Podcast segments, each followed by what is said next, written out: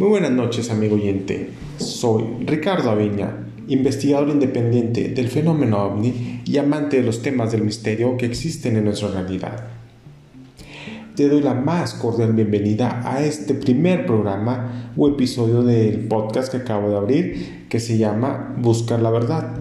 En este podcast hablaremos sobre temas de ufología, criptozoología o temas paranormales como pueden ser los fantasmas o dimensiones alternas. Cualquier eh, tema que sea referente al misterio y que sea interesante para ustedes, los oyentes o redescuchas en este caso de podcast. Así que sin más preámbulos y después de darle la más calurosa bienvenida, comencemos con la historia de este primer episodio de Buscar la Verdad. Porque recuerda, nuestro fin es buscar la verdad a estos temas del misterio que tanto nos gusta. Comencemos.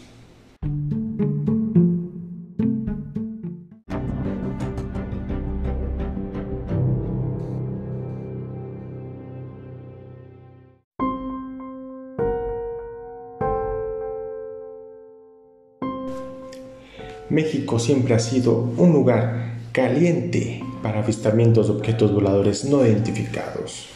Y en esta ocasión vamos a hablar el que sucedió en el estado de Chihuahua, exactamente en el pequeño poblado llamado Coyame, de tan solo un millar de personas aproximadamente.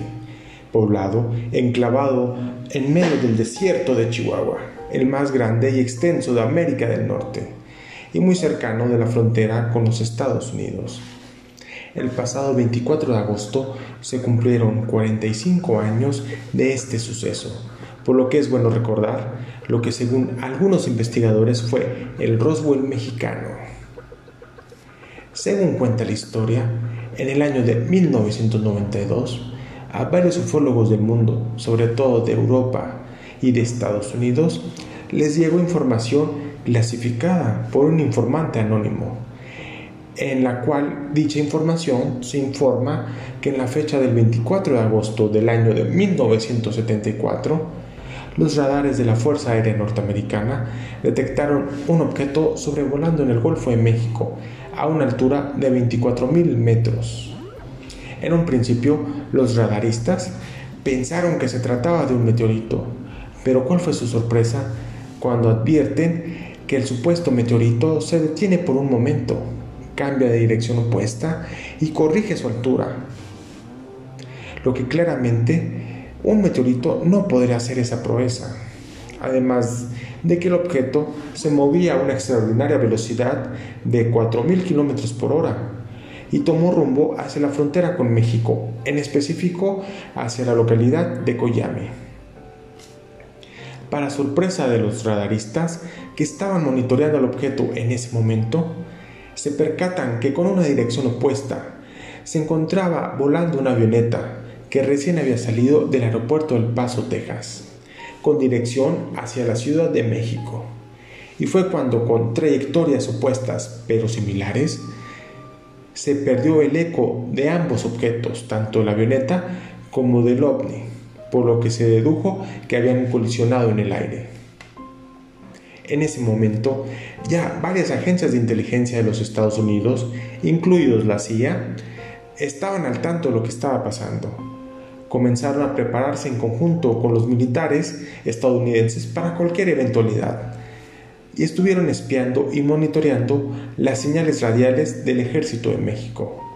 Y fue en esas escuchas de la CIA que se dieron cuenta que una patrulla del ejército mexicano, al acudir al lugar del siniestro, por radio le indican a sus superiores que encontraron los restos de la avioneta, pero que también encontraron un avión con forma redonda, en forma de platillo, que era de una sola pieza y de color plateado.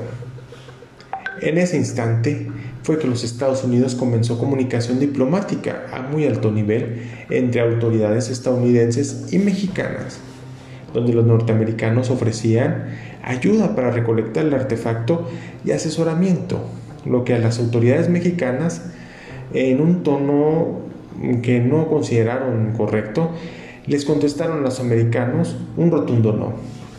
por lo que los estadounidenses se encontraban en una encrucijada. Si daban la orden de tomar el platillo de la fuerza, mandarían un convoy militar estadounidense para que traspase, las fronteras eh, y le quitaría la fuerza a la patrulla del ejército mexicano. O tendrían que esperar la otra opción, que sería la diplomacia, que esperaran que funcionara al final. Pero aún así los estadounidenses seguían monitoreando la situación por medio de las escuchas radiales de la patrulla del ejército mexicano, así como las imágenes satelitales y de aviones espías que volaban a gran altura en el espacio aéreo mexicano por parte de los norteamericanos. Se dan cuenta de que el convoy del ejército mexicano que había recuperado el ovni y lo está transportando se detuvo misteriosamente. Y cuando por medio de una fotografía del satélite, los norteamericanos se dan cuenta de que había cuerpos tirados a un lado de los vehículos militares. La CIA dedujo que eran de los militares mexicanos. Y pues no es muy clara la historia en este aspecto de quién fue autoridad estadounidense que dio la orden de entrar a territorio mexicano para recuperar el ovni, por lo que se sospecha y se deduce que fue la CIA la que dio la orden.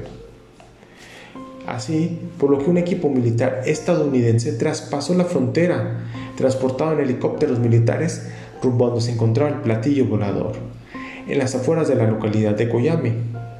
Al llegar al lugar, se encuentran con la trágica escena. Todos los militares mexicanos muertos, presuntamente por algún tipo de radiación emanada del ovni.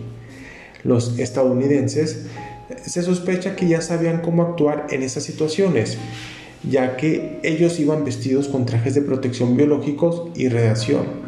Según las características del objeto, eh, lo que menciona el informe de, la persona que desclasificó esto, que, infiltró hacia los ufólogos, mencionan que las características del objeto eran de 5 metros de ancho y de 1.5 metros de altura, de color plateado y de una sola pieza, que no tenía ventanas ni puertas visibles y que no, no contaba con un sistema de propulsión aparente y que se encontraba poco dañado por la colisión con la avioneta. Los militares estadounidenses se apresuran para asegurar el objeto para ser remolcado por un helicóptero militar, para posteriormente ser transportado al territorio estadounidense para no saber nada de él jamás. Se dice que los militares estadounidenses, para no dejar rastros, pusieron cargas explosivas para desaparecer los vehículos y cuerpos de los militares mexicanos. Varios ufólogos comentan que esto en realidad pasó y aunque no hay evidencia de una avioneta que haya salido del aeropuerto del Paso, Texas hacia la Ciudad de México, eh, ya que no existe ninguna bitácora de salida de ninguna aeronave en esa fecha, ni pronunciamiento del gobierno mexicano o de su ejército. Esos investigadores como Rubén Uriarte, quien escribió el libro México, eh, el, UFO Crash de Roswell, y que pertenece al MUFON, menciona que se dio un encubrimiento del asunto y que los Estados Unidos sí recuperó un ovni en territorio mexicano. Pues esta es la historia del estrellamiento ovni de Coyame, México. Como siempre, usted tiene la última palabra. Y pues llegamos al final de este primer episodio Esperemos les haya gustado y pues nos estaremos escuchando en el siguiente. Sin antes recordarles que nuestro fin es buscar la verdad. Hasta luego.